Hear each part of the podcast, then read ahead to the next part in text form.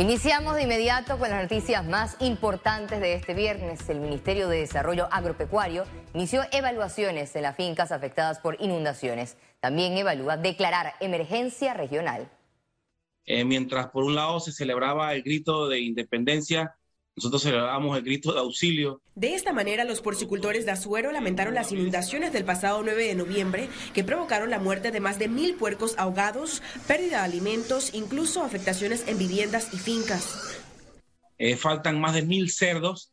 Se han recuperado aproximadamente 150 puercos vivos, cerdos de diferentes tamaños, pero esos cerdos, eh, tanto los que quedaron en granja como los que se han recuperado, son muy susceptibles de que se vaya a haber muchas pérdidas pues, porque fueron sometidos a casi 40 horas de un estrés de, de, de, nadar, eh, de estar a temperaturas muy bajas, de estar en inanición y es posible que enfermedades respiratorias, digestivas, inclusive hasta tétanos le dé a los puercos porque hay muchos que están quebrados, fracturados. Son pérdidas arriba de los 250 mil dólares según los productores. Ante esta situación, el Ministerio de Desarrollo Agropecuario inició evaluaciones en fincas y distribución de 100 quintales de alimento para los cerdos sobrevivientes. Nosotros tenemos un fondo de emergencia de 100 mil balboas de urgencia que estamos utilizando en este momento para apoyar eh, también eh, con la dirección de de ambiente, eh, el Ministerio de Ambiente, estamos viendo los daños para ver si es necesario declarar una, emergencia regional. Nos acabamos de reunir con el director de la FAO, eh, Adonidad Sánchez, que también nos ha eh, señalado que nos va a asignar un forno al ministerio para apoyar a los productores en este caso. También informaron que hubo afectaciones en más de 50 hectáreas de arroz. El arroz tiene una parte positiva, que es una planta que le gusta mucho el agua y se inunda y hay que esperar que bajen los niveles para ver efectivamente el impacto de los daños. El gobierno confirmó que se mantendrá en acompañamiento a los productores afectados y determinarán un lugar para depositar los cuerpos de los cerdos y así evitar enfermedades. Ciara Morris, Econews. Durante este viernes, personal de SINAPROC realizó evaluaciones en las áreas afectadas por desbordamiento de ríos en Los Santos. Cientos de familias y viviendas afectadas como consecuencia de los aguaceros de las últimas 48 horas en la península de Azuero. Según reporte de las autoridades, solo en el distrito de Tonosí hay más de 200 residencias afectadas por las inundaciones. Y en el Copé de Olá, en la provincia de Coclé, colapsó parte del tramo de una vía debido a las fuertes lluvias. Por otro lado, personal del Ministerio de Obras Públicas también realizó la inspección en un puente del área afectado por la crecida del río. La Dirección de Hidrometeorología de TESA emitió un aviso de vigilancia por los sistemas atmosféricos y lluvias registradas en las últimas horas. ETESA señaló que se están modulando más condiciones del tiempo, favoreciendo el desarrollo de nubosidad con aguaceros y tormentas eléctricas. Por su parte, el SINAPROC mantiene alerta amarilla en las provincias de Herrera, Los Santos y Veraguas debido a la saturación de los suelos. Mientras que en las provincias de Chiriquí, Panamá, Darién y la comarca Nuevo Bulé hay alerta verde preventiva. Hemos tenido eh, las lluvias eh, con actividad eléctrica en gran parte del país porque hemos tenido eh, cielo parcialmente nublados durante el día, entonces ha generado esas condiciones lluviosas, altos acumulados que hemos tenido es por este, hacia lo que es la parte central.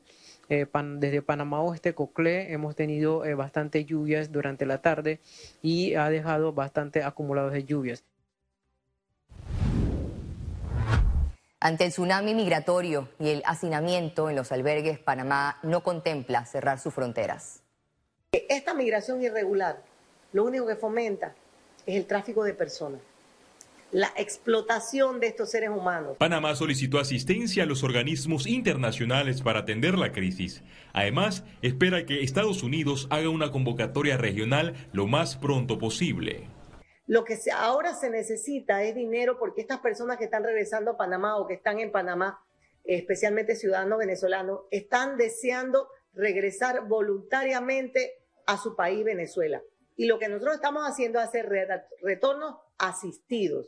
Migración se desvinculó con las ventas de los vuelos en vista que esta es una tarea de la misión diplomática de Venezuela. Imposible cerrar una selva son 266 kilómetros. Miren, mucha gente con esta campaña que nosotros hemos estado ventilando en las redes desde la semana pasada de que el Parque Nacional Darién no es una ruta nos ha pegado y nos dice, pero ¿por qué dos años después? En el albergue de la Locería los migrantes siguen llegando. El sueño americano murió por las medidas migratorias de Estados Unidos. Llegué hasta México, con todo eso yo me entregué a la allá en migración de Estados Unidos el 8 y el comunicado era hasta el 12, igualito con todo eso me expulsaron, me sacaron esposado desde Texas hasta, hasta Bajo California en avión. Con mascotas, maletas y esperanzas, así llegan los migrantes en busca de alimentación y servicios médicos.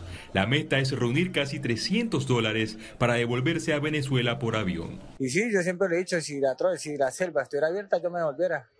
Es mucha la necesidad Aquí pasamos muchas necesidades. Panamá gastó en las últimas semanas un millón de dólares en la atención de los migrantes. Félix Antonio Chávez, Econius. Panamá no tiene la capacidad de cerrar sus fronteras para frenar la migración irregular, así lo afirmó Rafael Rodríguez, presidente de la Asociación de Residentes Naturalizados en Panamá. Panamá no tiene cómo cerrar la frontera porque este es un país turístico donde realmente tiene constante visita de extranjeros. Por una situación como esta no deberían tomarse medidas tan estrictas como cerrar frontera. Además de eso, Panamá no tiene un ejército ni tiene aparatos sofisticados ni de alta tecnología que detecten ciudadanos cruzando por la frontera. Se están haciendo lo posible y lo imposible de cuando ellos llegan a organizarlo y dejarlo pasar para otro país pero cerrar la frontera me parece que es algo imposible porque no tenemos esta capacidad y este manejo de hacer tal decisión. Funcionarios con aspiraciones políticas para las elecciones de mayo 2024 deberán presentar su renuncia a más tardar el 15 de enero del 2023. La fecha de cierre del padrón electoral de los partidos políticos para efecto de los procesos de elecciones primarias será el martes 31 de enero del 2023. El miércoles 1 de febrero será la convocatoria y apertura de los procesos internos partidarios para la escogencia de sus candidatos a cargo de elección popular. Especialistas advierten que juicio del caso de Brecht podría no celebrarse en la fecha fijada. Habrían amparo eh, por los efectos de que puede incluso llegar a la Corte Suprema de Justicia en materia de amparo, de garantías constitucionales. Entonces yo creo que las fechas eh, para mí son tentativas. La, la tónica que se ha dado hasta aquí ha sido que nunca se han celebrado en la fecha fijada por las autoridades jurisdiccionales, sino que se han propuesto las fechas. Yo creo que aquí no va a ser la excepción. La ex canciller de Panamá, Erika Moines, destacó en el programa En Contexto que la rendición de cuentas es uno de los temas que se debe seguir empujando. A mí me parece que un rol muy importante que hay que jugar en la plataforma internacional es la rendición de cuentas, porque tenemos a muchos líderes con unos discursos maravillosos sobre yo creo en la mujer y en el empoderamiento, pero a la hora de que tienen que nombrar o, seleccionar en esta, en esta élite, ¿no? en este grupo que son los que toman decisiones, tradicionalmente no se escogen mujeres, no se escogen mujeres para las carteras, digamos, más complicadas, más pesadas. Eh, en las empresas lo mismo pasa. La Asociación de Profesionales Administradores de la Propiedad Horizontal en Panamá revelaron que desde hace cinco años carecen de informes sobre incendios ocurridos en PH. Pero no podemos olvidarnos de los que han pasado anteriormente y esa es nuestra preocupación, darle seguimiento a esos resultados de todos estos eventos para que nos digan, bueno, este es el resultado tenemos que trabajar en este punto. Mira, para mí el llamado más importante es que presenten un resultado de todas las investigaciones de los últimos eventos que se han dado en los 3, 4, 5 años. Esa es la parte más importante. Si nosotros tuviéramos un cronograma o un listado que diga, bueno, Costa Sur, resultado, esto, que lo tienen que informar a la ciudadanía. ¿Eso no se tiene? Eso no se tiene. El nuevo rector de la Universidad Tecnológica de Panamá indicó que busca seguir desarrollando investigaciones que ayuden a resolver las principales necesidades de la sociedad. La Universidad Tecnológica eh, se le aprobaron alrededor de 120 millones de dólares, pero básicamente esos presupuestos eh, eh, están destinados en una gran parte, 90%, en, en, en gasto de funcionamiento. eh, nosotros eh, sabemos que ese es un reto que tenemos que enfrentar y lo vamos a enfrentar de la mano con la, con la empresa. Es decir, nosotros vamos a, a formular proyectos para que tanto las empresas como el Estado puedan sentir que de la mano de la Universidad Tecnológica van a tener un pilar y un apoyo para resolver los problemas nacionales.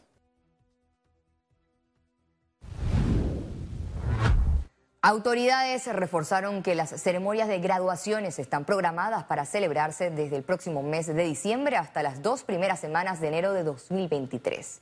El calendario de esta celebración se extendió debido al mes de paralización por parte de los gremios de educadores de todo el sector oficial. Los graduandos que continuaron con el calendario escolar de forma regular finalizarán clases en este mes de noviembre y las ceremonias serán del 20 al 23 de diciembre. Economía. La Dirección General de Ingresos, es decir, DGI, recuperó 1.8 millones de dólares en concepto de lesión patrimonial. La entidad informó que la recuperación de estos recursos se realizó entre los meses de enero a noviembre de 2022. Además, detalló que se realizaron embargos con un potencial de recuperación en dinero de aproximadamente 166.090 dólares, los cuales son resultado de notificaciones ejecutadas a través de edictos emplazatorios.